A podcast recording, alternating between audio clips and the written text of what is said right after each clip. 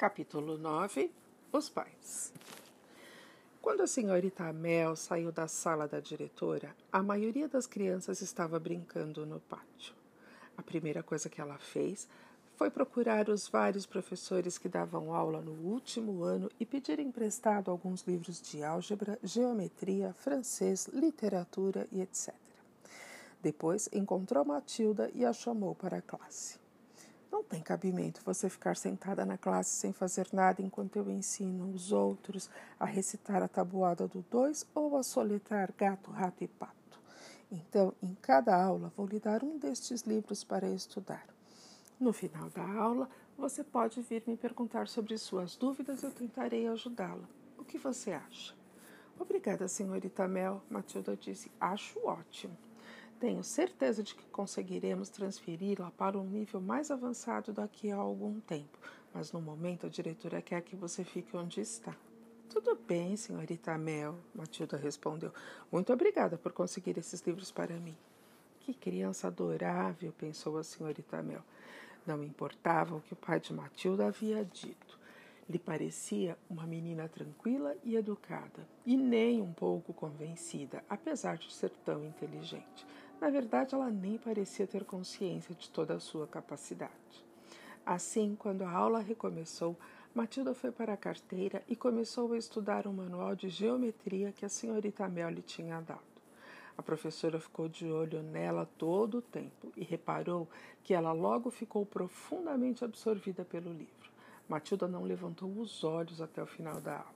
Enquanto isso, a senhorita Mel tomou outra decisão resolveu ir pessoalmente à casa de Matilda e ter uma conversa reservada com seus pais, o mais depressa possível. Não podia admitir que as coisas continuassem daquele jeito. Era ridículo.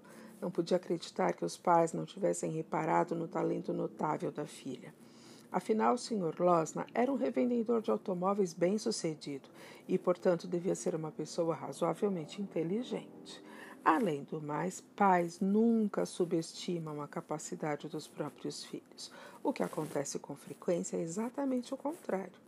Às vezes é impossível para um professor convencer os pais de que o filho adorado de que eles tanto se orgulham é um completo ignorante.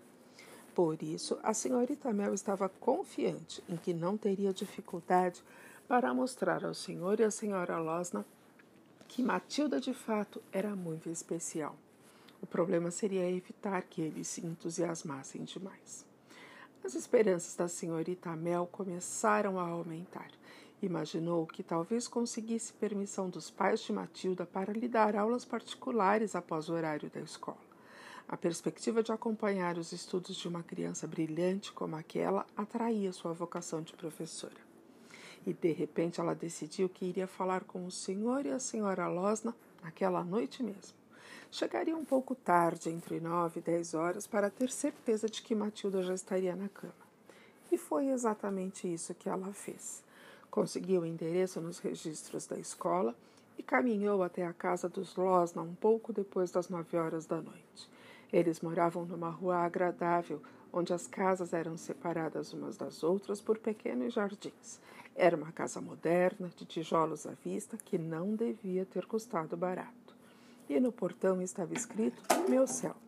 Seu mel, pensou a senhorita Mel, que adorava jogos de palavras. Chegou à porta e tocou a campainha. Enquanto esperava, ouviu a televisão aos berros lá dentro. A porta se abriu, deixando aparecer um homem franzino, agitado, com um bigode fino e um casaco esporte de listras laranjas e vermelhas. Se estiver vendendo bilhetes de rifa, não quero nenhum, ele declarou após examinar brevemente a senhorita Mel. Não é isso, a senhorita Mel explicou. Desculpe por ter vindo assim à sua casa. Sou professora de Matilda e gostaria de ter uma conversa importante com o senhor e sua esposa. Ela já está criando problemas, não é? O senhor Losna resmungou, bloqueando a entrada.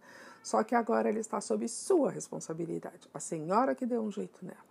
Mas ela não criou problema nenhum, a senhorita Mel esclareceu. Vim trazer boas notícias sobre ela. Notícias surpreendentes, senhor Losna. Será que eu poderia entrar um pouco e conversar sobre a Matilda? Estamos no meio de um programa, dos nossos programas favoritos. Vai ser um transtorno. Por que não volta outra hora? A senhorita Mel começava a perder a paciência. Senhor Losna, se acha que um programa de televisão é mais importante do que o futuro de sua filha, então não deveria ser pai. Por que não desliga esse maldito aparelho e escuta o que tenho a dizer? O Sr. Losna ficou abalado. Não estava habituado a que lhe falassem daquela maneira. Lançou um olhar cauteloso para a mulher frágil e esguia que estava parada resoluta diante de sua porta. Está bem, concordou bruscamente. Entre e vamos resolver isso logo. Mas a senhora Losna não vai lhe agradecer por essa interrupção, avisou, conduzindo-a até a sala de estar, onde uma mulher corpulenta, de cabelos loiros platinados, tinha os olhos grudados na tela da televisão. Quem é? A mulher perguntou sem se virar. Uma professora da escola, o Sr. Losna respondeu. Ela disse que veio conversar conosco sobre Matilda. Ele atravessou a sala até a televisão e baixou o som, mas deixou a imagem na tela. Não faça isso, Harry, protestou a senhora Losna. Willard vai pedir a Angélica em casamento. Pode ficar vendo enquanto conversamos. Esta é a professora de Matilda. Ela disse que tem uma notícia para nos dar.